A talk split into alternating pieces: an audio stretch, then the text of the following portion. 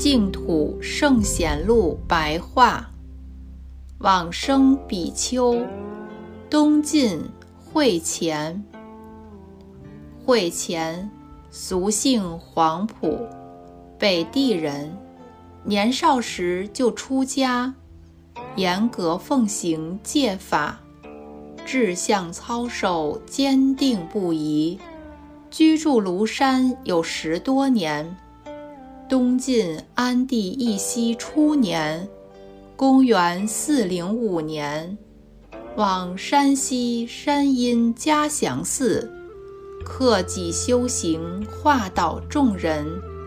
自身艰苦精进，以身作则，率领大众。五年后。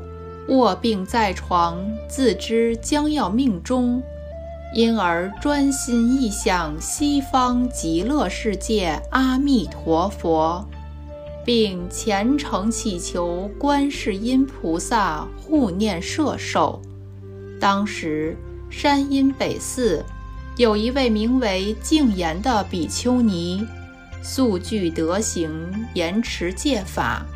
夜里梦见观世音菩萨从西城门进来，观世音菩萨具有清净的光辉和殊妙的形貌，光明无尽，映照日月。随身的种种床幡、香花、伞盖，皆是七宝庄严所成。净言比丘尼恭敬礼拜观世音菩萨。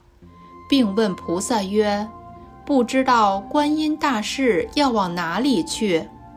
菩萨回答曰：“往嘉祥寺迎接前功。”而会前自己也曾事先欲睹观音圣像。会前此时疾病虽然缠绵沉重，但是精神气色亦如平常健壮之时。临命终时，在旁奉侍的人都闻到奇异的香气。不久之后，就入寂往生。当时，无论出家在家，亲见或听闻到的人，无不表示赞叹羡慕。出自《高僧传》。